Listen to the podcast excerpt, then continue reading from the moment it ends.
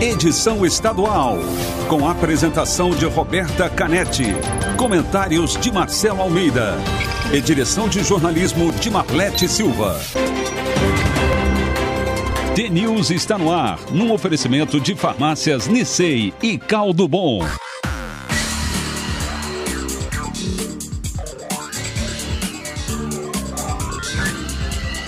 T-News.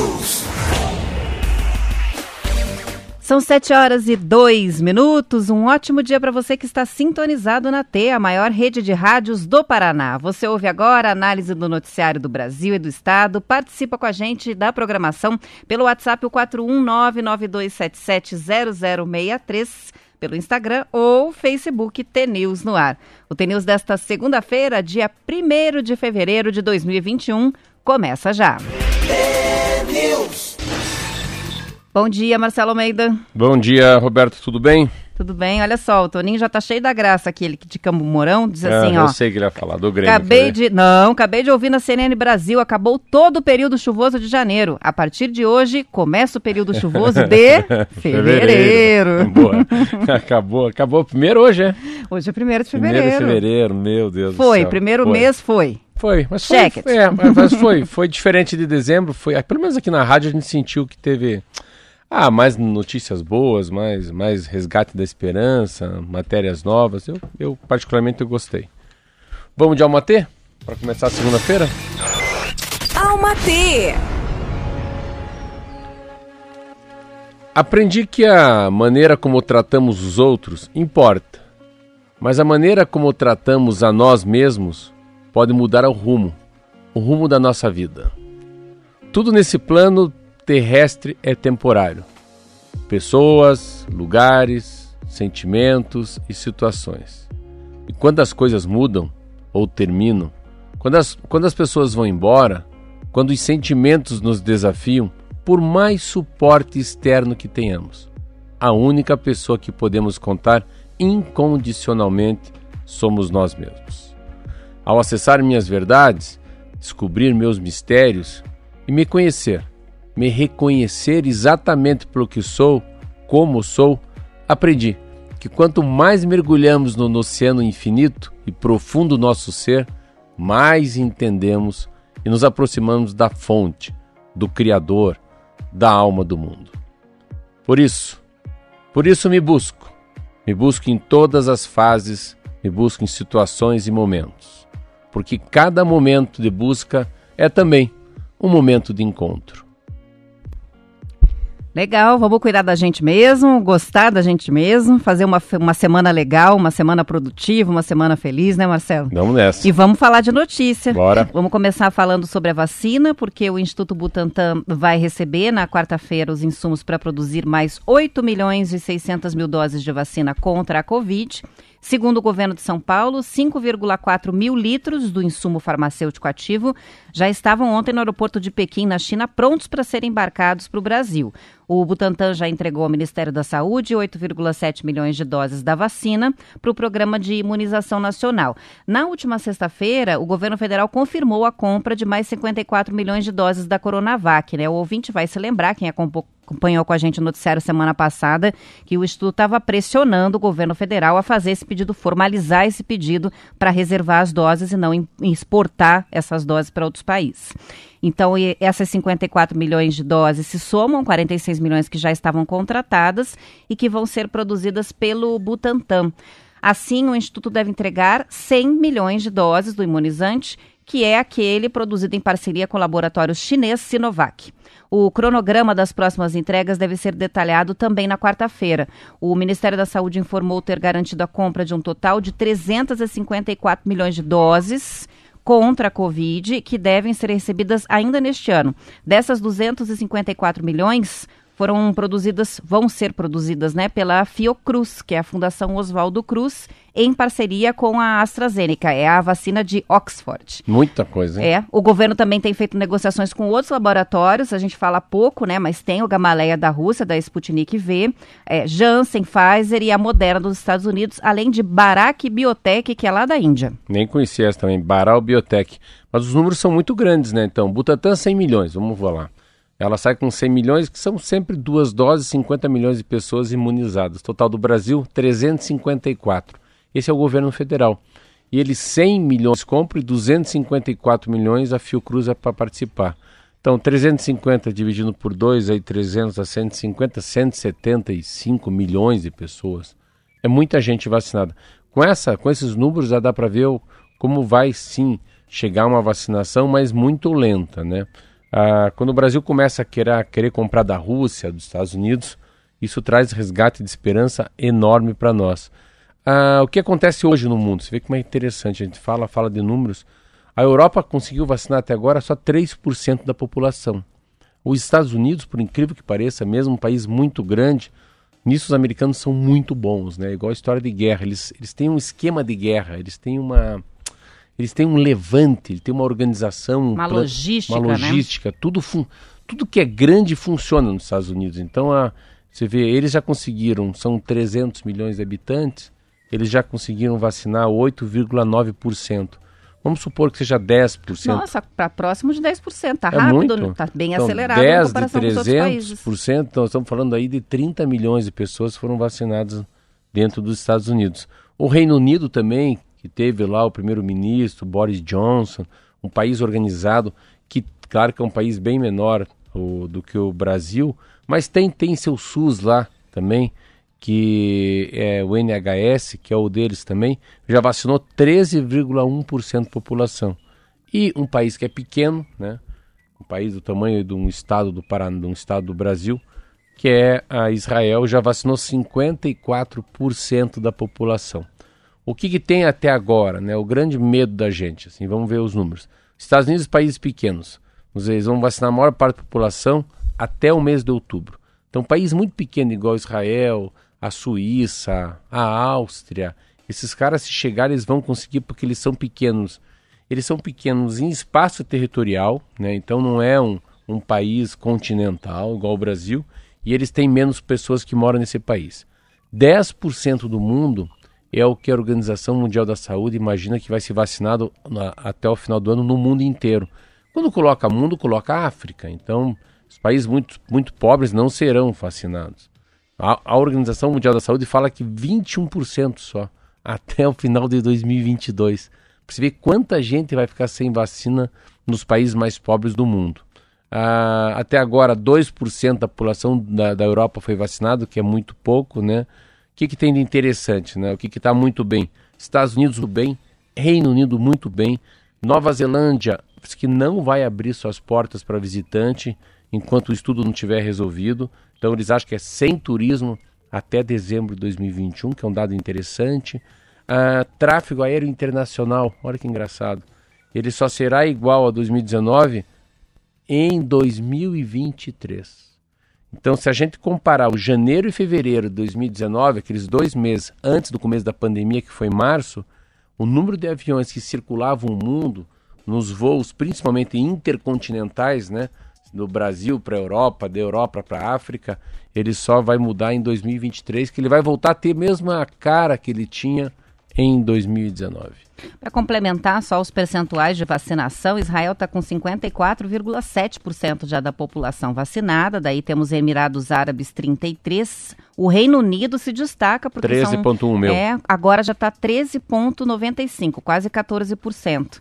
Aí tem Bahrein, que é no Golfo Pérsico, 10%, ah, os Estados Unidos em destaque, 9,4, já atualizando aqui. E aí temos Sérvia, Malta, uma porção de países. O Brasil aparece atrás da China, 0,98, mas, por exemplo, a Argentina vacinou um percentual menor do que o Brasil, 0,81. E a Rússia, 0,69. Então são países que o percentual está mais baixo do. Ah, só que a Rússia, veja só, né? A Rússia, eles estão com percentual desatualizado, porque eles deram o último boletim no dia 13. É, tudo bagunçado. Então não dá para confiar. Agora os outros sim, os outros estão todos com boletins atualizados, 29, 30, 31 de janeiro, então assim dá para dá para confiar, menos a Rússia, que não está passando os dados. São 7 horas e 11 minutos, vamos para o intervalo e a gente já volta com mais notícias. É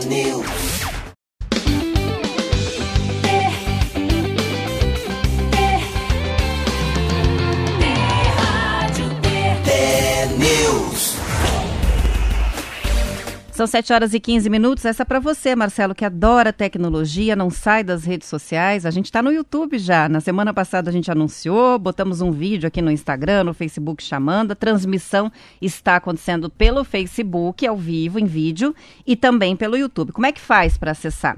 Você vai lá no Instagram do TNews no ar e aí clica no link da bio. Lá na primeira página, quando diz lá o que, que é, né? O TNews é o programa de radiojornalismo e tal. Embaixo tem um linkzinho para clicar isso no Instagram. Aí clicando nesse link, vai aparecer uma opção de opções. Você vai lá no Assista o Programa ao Vivo no YouTube. Quem quiser também o link, eu mando aqui pelo WhatsApp. Pode pedir que a gente manda o link direto para poder assistir as nossas caretinhas no ar, né? Lá no YouTube. A gente tá bem bonitinho hoje. Elegantes, Tomamos não tá, não? banho. Tomamos banho, passamos perfume, porque tinha transmissão em vídeo. Agora, o assunto é a greve dos caminhoneiros, né? Apesar dos apelos do presidente Jair Bolsonaro na semana passada, a paralisação dos autônomos está acontecendo, segundo o Conselho Nacional dos Transportadores Rodoviários de Cargas, mas, de acordo com o Estadão, a posição das entidades envolvidas mostra que o setor está bem dividido em relação à greve. A Associação Brasileira dos Condutores de Veículos Autônomos e a CNTA, Confederação Nacional dos Transportadores Autônomos, reforçaram ontem que não participam do movimento. De acordo com o jornal, a redução ou zeragem do PiscoFim sobre o diesel, que chegou a ser cogitada pelo governo, não seria suficiente para encerrar esse movimento, essa greve, porque o principal problema é a política de paridade ao preço internacional, essa política que é adotada pela Petrobras. Em entrevista ontem, o ministro da Infraestrutura, o Tarcísio de Freitas, afirmou que nenhum dos dois pontos vai ser atendido. Uma liminar concedida pela Justiça Federal do Rio proibiu os caminhoneiros de bloquear, mesmo que parcialmente, a BR-101. A gente tem decisão também de São Paulo e, durante a noite, foi noticiada decisão também com relação a rodovias paranaenses. O bloqueio, portanto, proibido nas rodovias que são os principais canais aí de transporte de cargas do país. É uma, é uma, é uma, é uma, são vários pontos, né? Primeiro que muita gente estava colocando nos jornais no final de semana que era uma greve bem no dia da eleição do Senado, da Câmara Federal. Eu achei nada a ver isso. Eu não, eu não tinha nem feito ligado tico com teco, que hoje era eleição para o presidente da Câmara e o presidente do Senado. A paralisação é marcada para hoje, né? Ah, mas não tem, é uma, uma paralisação que precisa ter as empresas de transporte junto. Naquela outra greve é uma greve que tinha os donos das empresas de transporte, aí é diferente. Os donos, né? Daí, quando entra o dono, é diferente. Aqui é só de autônomo, nem todas as associações autônomas estão ligadas, né? A reclamação deles são duas, é uma reclamação em cima do, do próprio preço do diesel e também em cima da, do da tabela de frete. O grande problema é que o Brasil assim, passa por uma crise enorme, né? Claro que o transporte acaba tendo muito um aumento de um transporte, principalmente por causa do e-commerce.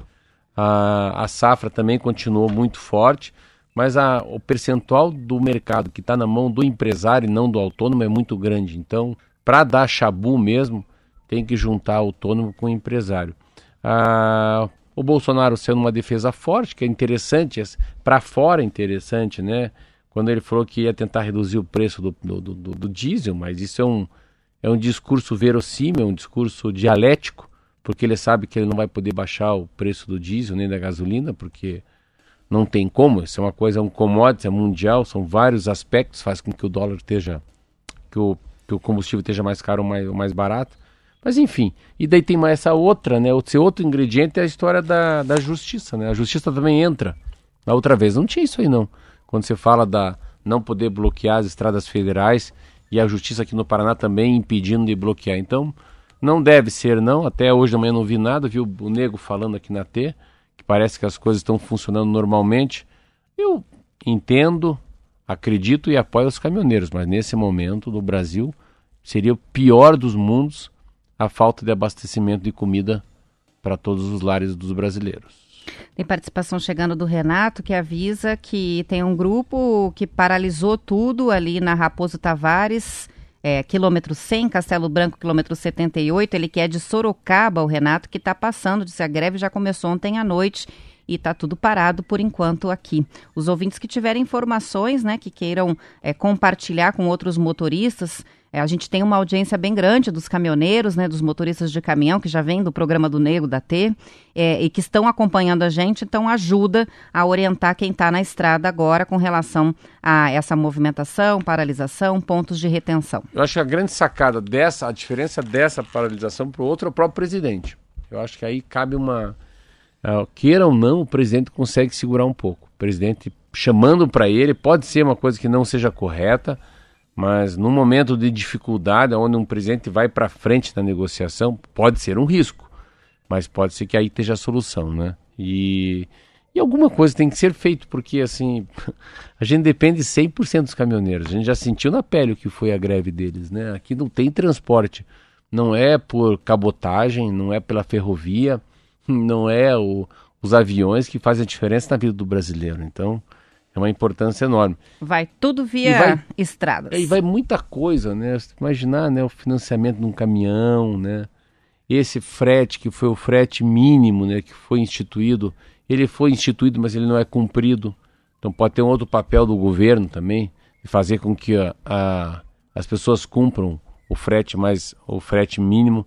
Mas são várias coisas, eu acho. Mas valeria a pena ter um, um foco, né? Uma lupa melhor no caminhoneiro, porque é o cara que, no fundo, carrega, carrega o Brasil nas costas junto com o agronegócio. São 7 horas e 22 minutos. Vamos para a previsão do tempo agora com o Zé Coelho.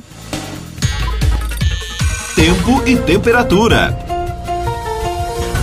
Olá, Roberto. Muito bom dia a você, Marcelo Almeida, os amigos do Paraná. O destaque foi para o litoral, hein?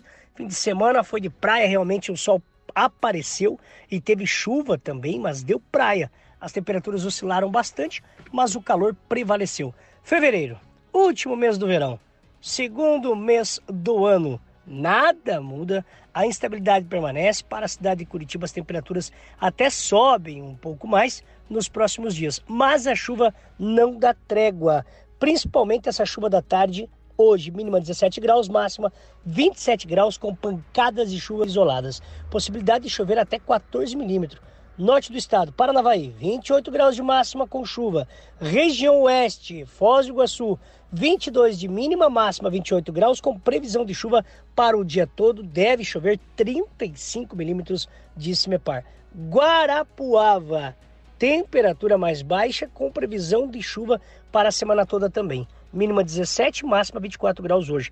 A chuva deve prevalecer até quinta-feira. Previsão que o sol venha nos visitar só a partir de sábado para algumas regiões. É com você, Roberta.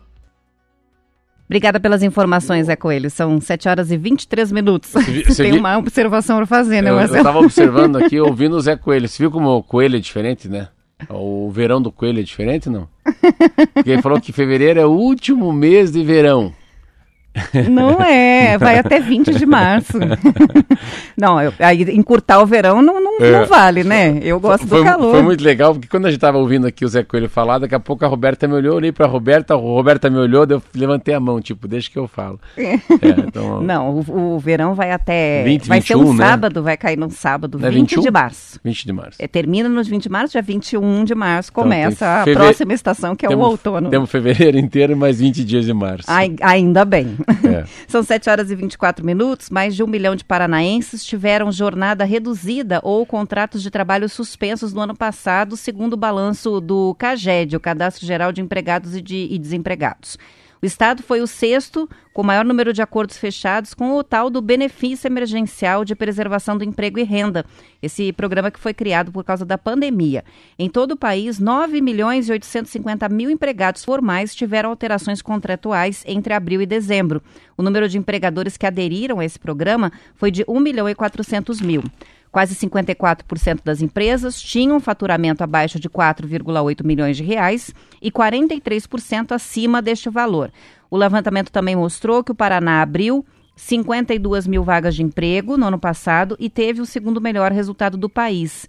O número é um saldo né, do comparativo entre as admissões e os desligamentos. Esse saldo, Marcelo, ficou maior do que no mesmo mês de 2019, veja só. O recorte de dezembro foi negativo, menos 8 mil vagas, mas esse mês de dezembro é tradicionalmente um mês com mais demissões de trabalhadores com carteira assinada por causa das contratações temporárias. Ah, essa pesquisa, é, é, o termômetro é um pouco errado, né, Roberto? Por causa do auxílio emergencial, né? Auxílio emergencial para as empresas. Assim, é um segure quem puder. Depois, acho que daqui para frente a gente vai sentir se a economia não subir, sim, o desemprego esperar até onde vai ter essa amplitude do governo federal, se o governo federal vai voltar a ajudar as empresas, se o governo federal vai de fato conseguir colocar na mão dos mais necessitados esses 200 reais por mês ou 300 reais por mês, tem muita coisa. Eu acho que o que mais, o que mais tem de a grande mudança da pandemia é essa relação patrão-funcionário. Ela já vinha muito forte hein, depois que o Michel Temer conseguiu aprovar a reforma trabalhista, né? E depois veio agora a pandemia, essa mudança, né? Eu vejo assim, pelo meu mundo, pelo menos, como as pessoas daqui a pouco têm dois, três empregos, trabalham de, de taxa no lugar, trabalham de freelance no outro, têm um emprego fixo de carteira de trabalho, mas com uma hora reduzida. Vai ter uma flexibilidade, né? Quem perde muito, muito no, no mundo são os sindicatos, depois da pandemia também. Então, fica... É essa carga horária de 8 horas por dia, será que é 40 horas por semana? Por que não 32?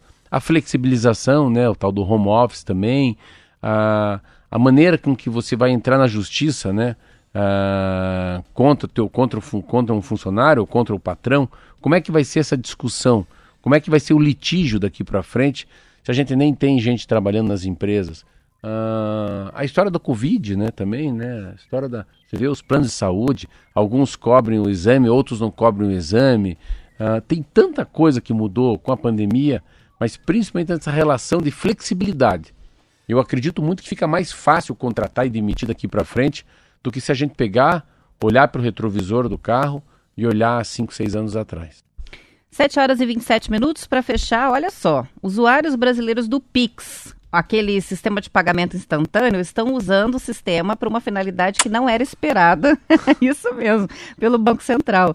Uma reportagem do Estadão mostrou que transferências bancárias de baixos valores, acompanhadas daquela mensagem de identificação que vai junto com a transferência, estão virando uma forma de paquera.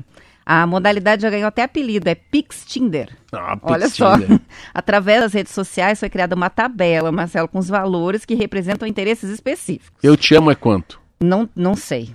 Ó, é, te quero. Aqui assim, só tem três aqui no Estadão. Um real é adoro você. Dois reais é te acho lindo ou linda. Ai, que fraco. E dez reais é um quero um date. Ah, não, é pra tá marcar fraco. um date. Não, tá não, fraco? Tá, tá fraco. não, eu te quero, eu te amo, não consigo viver sem você. Ah, você é meu ar. Eu acho que é um pouco apressada, o discurso é um pouco apressado É. para quem está se conhecendo. Mas é... Esse aqui é só um primeiro contato. Mas é Pix. muito legal. Eu Não, li- veja não, só, olha, né? Não, olha, não, olha a criatividade, A criatividade. aonde vai. Isso é um ponto fora da curva, hein? Isso é uma. E é coisa brasileira. É óbvio, né? não vai ser coisa de inglês. E a gente falando sobre o Pix aqui, eu falei, putz, Pix deve ser uma complicação. Então, um negócio que é tão complicado. Você manda essa matéria que o Pix é um canal de namoro. Eu falei, não, só que a Roberta. A Roberta cheirou cola. Eu falei, não é possível. E eu li a matéria inteira e é isso mesmo. É isso mesmo. Que mais tem de Tem detalhe? até. Não, é a, a questão dos memes, né? Agora o pessoal já tá até usando a expressão. Esses dias eu ouvi não entendi. Agora entendi. É, não, é tipo, não me manda flores, me manda um pix. Ah, Agora um mandar Pix. um pix tem um outro significado. É conforme o valor que você manda, tem um significado, é uma Tem um mensagem. É, se você receber um valor pequenininho aí de alguém que você não conhece, vai lá pesquisar no Google o que, que significa aquele valor, porque tem alguma coisa ali. Beleza. E para quem não entendeu, né, o que, que é o Pix, é aquele que você cadastra as suas chaves, que pode ser o CPF, pode ser o e-mail ou o telefone celular, e aí as transferências são feitas na hora por, por essa chave e o dinheiro já cai na conta eh, na hora sem nenhuma taxa. É isso, basicamente o Pix. E uma ferramenta de namoro agora Beleza. também. Pix- Pix Tinder. Pix You. 7h29, vamos encerrando a edição estadual. Depois do intervalo, você já sabe, é o noticiário local. Eu e o Marcelo voltamos para Curitiba e região metropolitana e amanhã, às 7 para todo o Paraná. Até amanhã.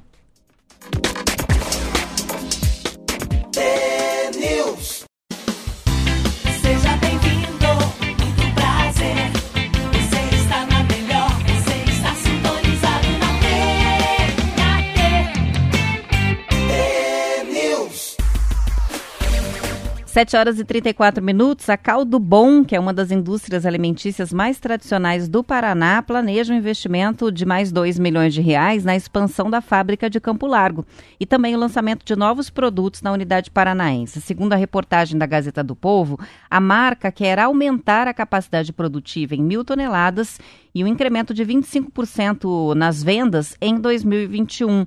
Do grupo estival, a Caldo Bom é conhecida por produzir arroz, feijão, cereais e grãos, além de farinhas.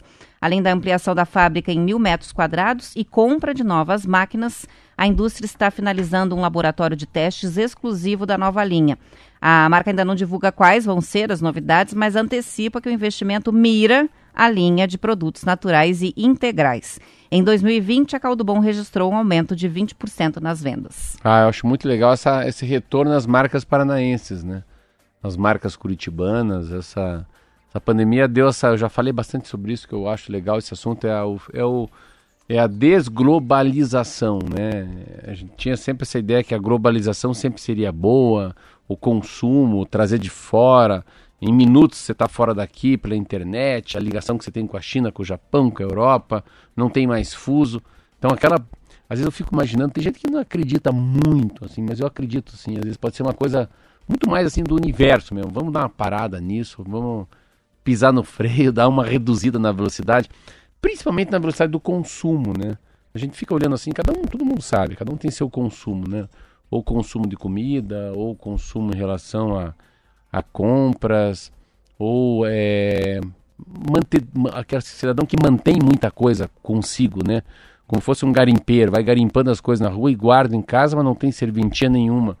A gente parar para pensar um pouco disso, o que, que nos faz mais feliz ou menos infeliz, é essa ligação do mundo material, né? Você vai num shopping, como exemplo. Por que, que você vai num shopping para passear? É óbvio que se for passear num shopping, e você tiver cenzão no bolso, você vai gastar. Vai acabar consumindo, É mesmo ba- que não seja esse o plano, né? Mesmo que não é o plano, não precisasse. Eu vejo muito isso em relação à roupa. Já falei isso. Roupa e banheiro. Quanta coisa existe na gaveta do banheiro de uma pessoa que a pessoa não usa mais aquela pasta, aquele rímel, aquele fio dental ele não gostou, aquele shampoo quando cai no olho dói. Hoje caiu o shampoo no meu olho falar nisso. Tem o shampoo que é melhor, outro é mais cheiroso, perfume que a tia deu. Tem um perfume que é um cheiro de velho, né? Assim, cheiro de gente, de, sabe? De gente não- que não tem, não, não é. como- Eu gosto de perfume que tem cheiro da minha avó, exemplo. Eu falo, isso aí é perfume de vó, não é perfume para você com 20 anos de idade, né? Tem essa coisa do, do cheiro, né?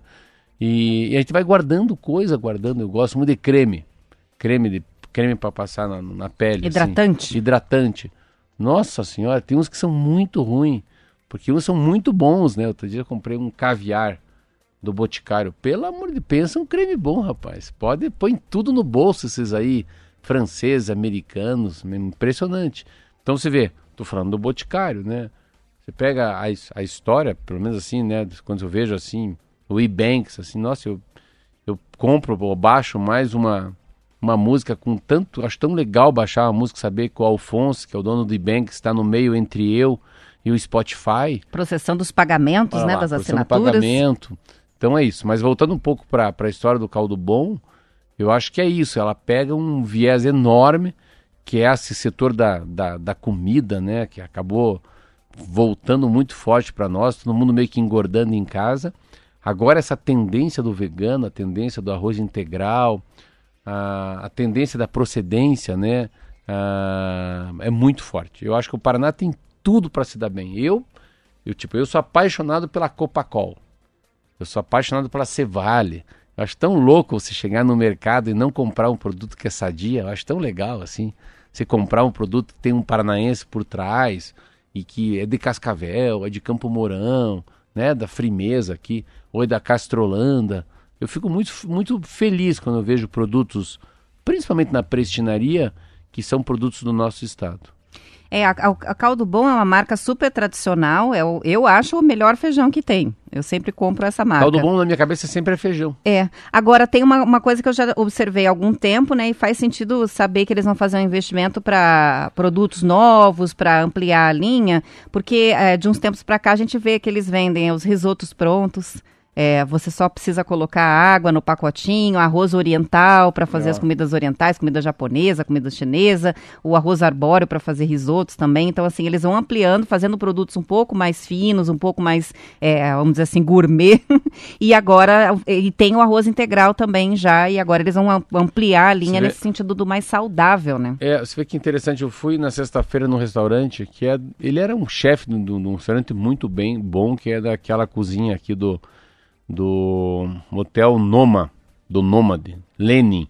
Aí me falaram, e tem uma rua que tá ficando muito gostosa de passear mesmo à noite. Eu fui passear à noite sexta-feira, que é a rua Prudente de Moraes. Começa ali na, na Rua do Chorão ali e vai até a rua Carlos de Carvalho. Tem a Aliança Francesa, tem uma loja da Honda, tem o Taste Salad, tem o The Eggs, que é os ovos, tem um, tem um lugar chamado Veg, tem a Janela. Ixi, Maria. Tem um monte Veg de... leve, não Veg é? leve, isso. Tem um monte de loja, legal. Tem o The Coffee, que eu falei. E daí eu fui lá porque ele abriu um restaurante. Tudo é porção, então assim, cardápio. O que comer com a mão. Aí é um cardápio de coisas que você come com a mão. É finger food, não é isso? Mas eu adorei porque é comer com a mão. Ah, Você chegou no que eu queria dizer. Não era finger food. A gente fala português, então é comer com a mão, potinho, comer com garfo e faca. E daí eu fui, fui com um sobrinho meu, eu achei muito legal a proposta da gente comer pouco e comer bem. Então o garçom falou assim: o que vocês querem? Eu falei, ah, a gente quer uma entradinha, qual que é essa entradinha boa? É, era uma polentinha assim. Um, em cima da polentinha tinha um, um pedacinho de queijo, três, um camarão cortado em três partes, assim, e em cima um presunto parma. Era um negócio fabuloso. Comi com a mão. deu água na boca. Como fosse aí. você pegar um bis, assim, pôr na boca inteira, um pouquinho mais que o bis. Aí, para pedir para comer. Para comer, eu queria um arroz com bacalhau e um nhoque à bolonhesa. Falou, fazer o seguinte, ele vem num potinho, o garçom falou. Aí vocês dividem vocês dois.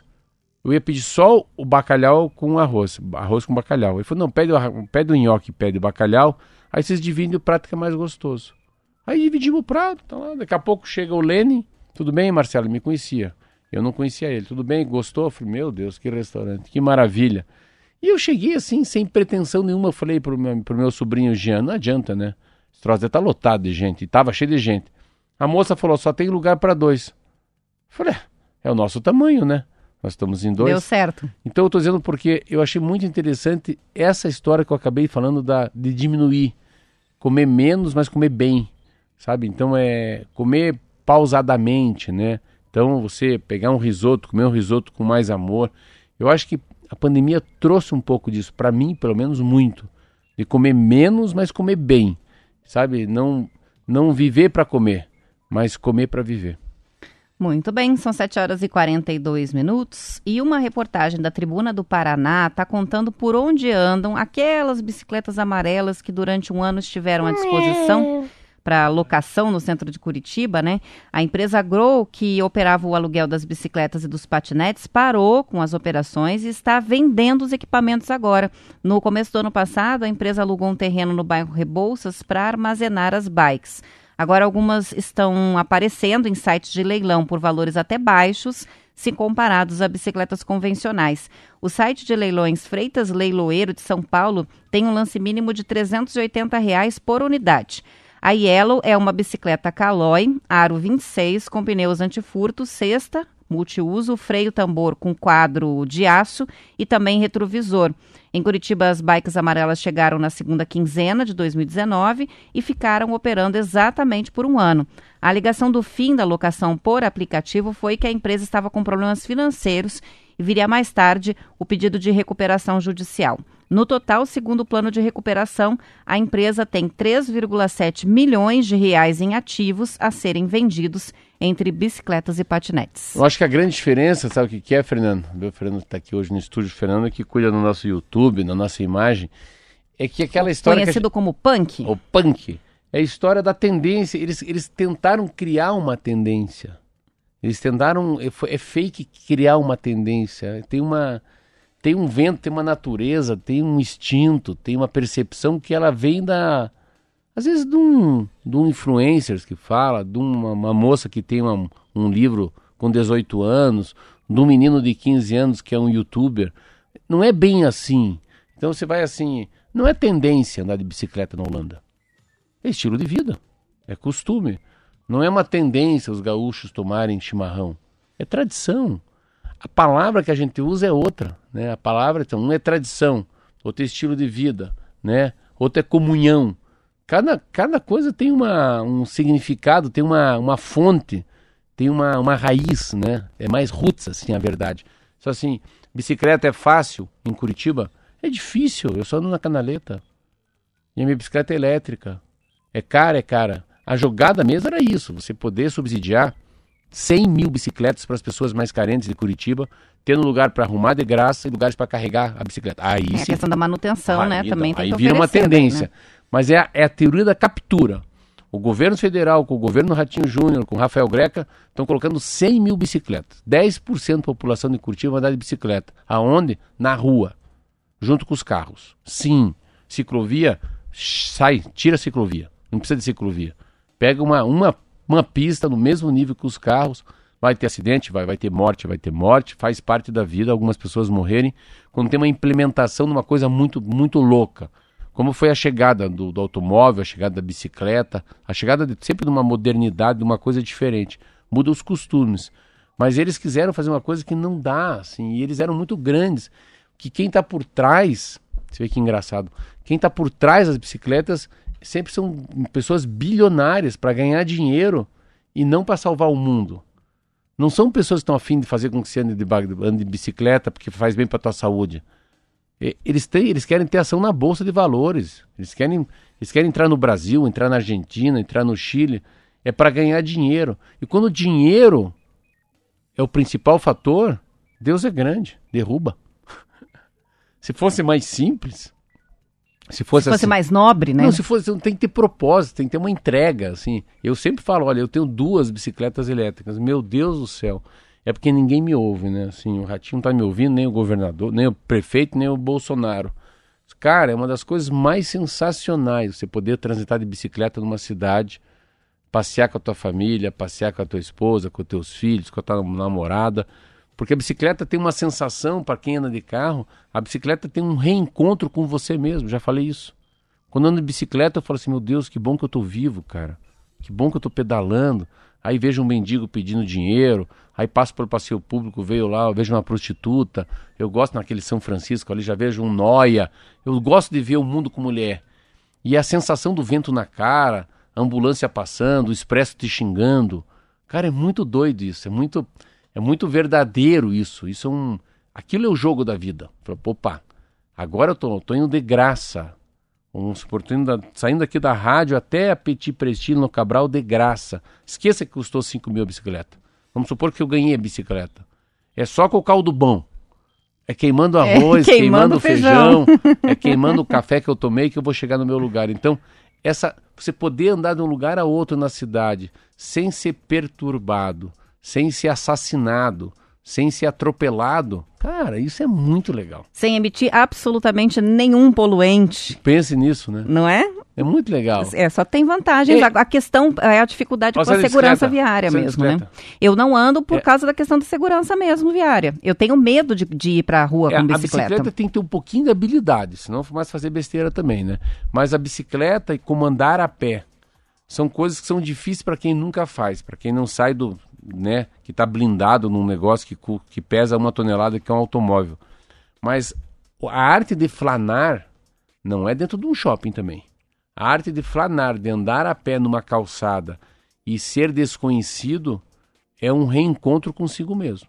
E a bicicleta também. São dois fatores que eu vejo hoje: andar a pé à noite e andar de bicicleta de dia. 7 horas e 48 minutos. Vamos pro intervalo, a gente já volta com mais informações.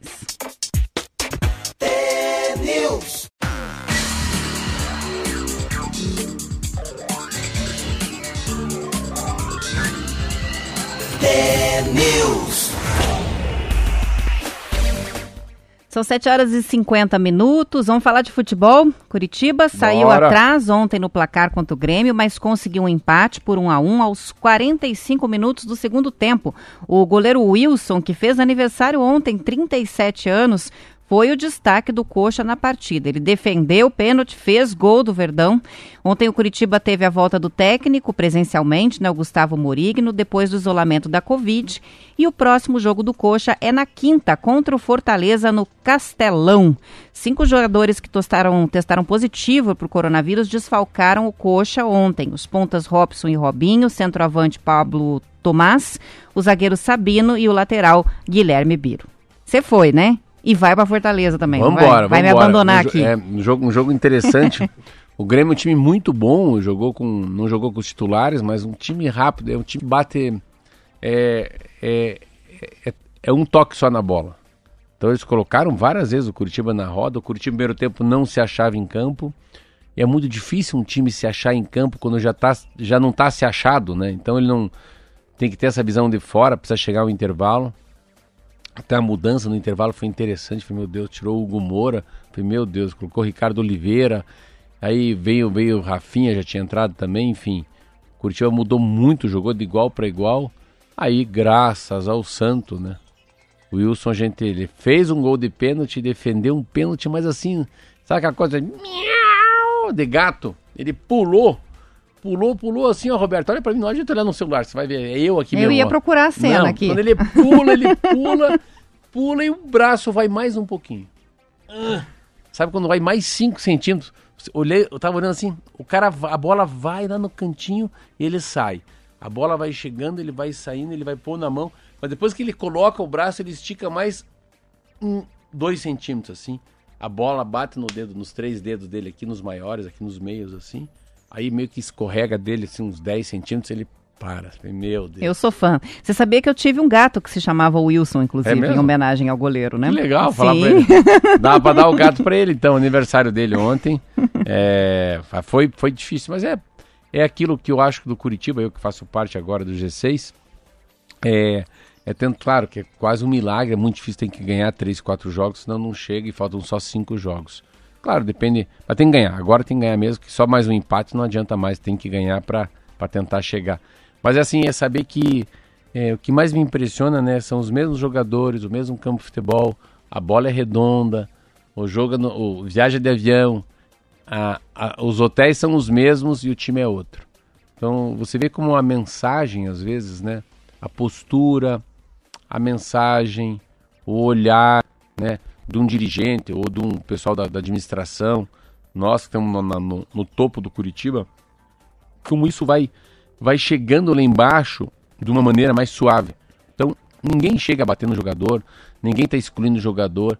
O técnico que veio do Paraguai, que é legal, também tem essa coisa de não falar português, exige de todos nós, dos jogadores, dos colaboradores, dos funcionários, uma atenção diferente, porque ele não fala português. Tem palavra que a gente nem sabe que verbo é aquele. Então não é portunhol, ele fala espanhol mesmo. Então, então você vai meio por interpretação. Uma outra coisa que eu acho muito, muito interessante é você ver a capacidade que o futebol coletivo tem de fazer a diferença se o discurso for uníssono, for um discurso para todos eles na mesma altura e que seja um discurso que mexe com o coração da pessoa. Você vê, o jogador muda de atitude não é porque está ganhando bicho, ele muda de atitude por causa da fala, da, da, da, pré-eleção que tem dentro do, do vestiário ou a conversa que tem dentro do hotel, que aquilo muda tudo. E não é uma mudança tática, é uma mudança de garra, né? De força, de, de, de vai dar certo. É muito mais uma força de resiliência, Roberta, do que outra coisa. Eu estou muito feliz. Claro que a chance que para a segunda divisão é total, mas vai para a segunda divisão com uma cara de guerreiro e não com uma cara de frouxo. Pelo menos lutou ali até o fim, né? Não, e já, O já, tá, já tá se preparando, vendo a luta, como é que vai ser a luta na segunda divisão. Então, eu já estou imaginando no final do ano a gente erguendo a taça da segunda divisão e voltando para a primeira divisão. Esse é o grande desafio, né? John tá com a gente aqui dizendo o Atlético jogou ontem, jogou. O Atlético Ganhou. jogou e ganhou do Ceará. Entrou na zona de classificação da Libertadores, oitava colocação. Esse Atlético é um danado, né? É. Eu sempre falo, meus filhos ficam bravos quando falam do Atlético. O Atlético é um, é um time, para mim, como ele tem dois modo, modos. Tem o modo automático e o modo mecânico. Quando ele quer ganhar, parece que ele liga o modo automático e sai ganhando em todo mundo, né? O que mais impressionou ontem foi mais uma derrota do São Paulo, você viu? São... O que, que aconteceu com o São Paulo, né? Perdeu para o Atlético Goianiense 2 a 1 ontem. Bom, voltando para o Atlético, o Atlético tem o Inter agora na, de- na 34ª rodada. Na quinta-feira também é o jogo, às, é às 9 horas da noite, na Arena da Baixada. E os outros resultados da rodada foram o Vasco e Bahia empataram 0 a 0 Atlético Goianiense 2 a 1 no São Paulo. O Atlético Mineiro ganhou do Fortaleza 2 a 0, Inter 2, Bragantino 1 e o Fluminense 3 a 0 no Goiás. Não, Os, os resultados, pelo menos, o Atlético tem. Eu acho que o Atlético está numa ascendente. Eu acho que o Atlético vai ganhar do Inter aqui. Eu acho que o Curitiba vai ganhar do Fortaleza lá, por incrível que pareça também. Mas os, os resultados pro Curitiba foram muito bons esse final, esses ulti- essa última rodada. A penúltima rodada foi muito ruim. Um jogo que eu vi ontem que foi impressionante. Martinelli, nome dele. O segundo gol e o terceiro gol do Fluminense. O segundo gol é uma pintura. É um, é um, um chute fortíssimo de fora da área que entrou. E eles fizeram 3 a 0 no Goiás ontem, assim, o Fluminense em 30 minutos. E mesmo assim, o, o, o, o Coxa continua em penúltimo lugar, né? O Botafogo tá lá, ainda tem um jogo para jogar, tá com um jogo a menos o Botafogo, mas muito distante, É, o né? Curitiba tá, sempre tá, acho que tá sete pontos atrás do Fortaleza. Então, se o Curitiba ganhar, fica quatro pontos atrás. O Curitiba, no mínimo, precisa ganhar aí. No mínimo, dos cinco jogos que faltam, precisava ganhar quatro. Para fechar, a gente falou pouco sobre a Covid, uma notícia curiosa que está no portal da BBC. O Jornal Britânico de Hematologia relatou o caso de um paciente de 61 anos que registrou remissão generalizada de linfoma depois de ser curado da Covid-19. Ele ficou internado por 11 dias com complicações do novo coronavírus e depois quatro meses se recuperando em casa. Passada a quarentena, um exame revelou que o câncer no sistema linfático havia desaparecido. Segundo os autores do estudo, a hipótese é que a infecção pelo coronavírus desencadeou uma resposta imune que acabou fazendo com que ele se curasse do câncer. Aparentemente, um caso semelhante já havia sido descrito em outros tipos de linfomas. O portal G1 ouviu o coordenador do programa de hematologia e transplantes do Hospital Albert, Einstein, que teve acesso ao artigo científico e disse que o é- caso é bem raro, é raríssimo. Ele esclareceu que, de forma alguma, esse estudo demonstra que o coronavírus é capaz de curar o câncer e que é preciso, lógico, fazer uma investigação bem mais longa e o acompanhamento médico para poder entender a relação entre a cura e essa resposta imune do paciente. Mas a verdade é que a gente não sabe nada de nada, né? Nada de Cada nada, vez é. acontece uma coisa diferente. Mas eu li na, no Valor Econômico, acho, sei lá, ou eu não sei agora, ou Saúde Veja sobre isso já que não, que não essa matéria não deveria nem ser lançada aí, mas foi lançada que não há dados concretos, não tem nem, pode ser que não, É não um haja caso, ligação né? nenhuma, é um caso e que não há ligação nenhuma, às vezes pode ser um milagre, pode ser, né, a reza do cara, a cabeça do cara, mas não há ligação nenhuma que de alguma maneira o tratamento da Covid pode reduzir ou evitar o câncer. É retirar, né? Evitar que a pessoa, o tratamento seja. Esse aí parece que ele foi reduzido os linfomas depois que ele tra- tratou para Covid. É, ficou quatro meses em casa se recuperando e quando fez os exames tinha desaparecido. Então, algo aconteceu nesse tempo. É curioso, é interessante, mas ainda não há uma associação direta que se possa fazer entre Não, uma coisa seria e outra, né? interessante, né? Se o remédio da Covid também, né? Se os remédios, né? O coquetel da Covid, que alguma doença também re- regredisse com esse tratamento. Uma coisa muito doida. Mas eu não boto muita fé, não. Melhor tratar uma coisa separada da outra. São sete horas e. 59 minutos. Time a gente is vai over. encerrar, mas antes eu vou. O Rogério tá bravo aqui, que a gente não falou do Palmeiras. Parabéns pro Palmeiras Meu pelo Deus título. Palmeiras Sensacional. foi um- Rapidamente, ó, o Palmeiras jogou muito. Eu sempre eu acho que o Palmeiras foi um timaço. O Alex jogou lá. Mas olha, o Palmeiras mereceu ganhar, hein? Jogou mais. E quem fez o gol veio da segunda divisão, olha que legal. Isso, e podem ficar metidos que são campeões da Libertadores. Para, da Libertadores. Parabéns. Amanhã a gente volta às sete. Uma ótima segunda-feira, bom começo de semana. Fiquem com a gente ao longo da semana e até amanhã. Até amanhã.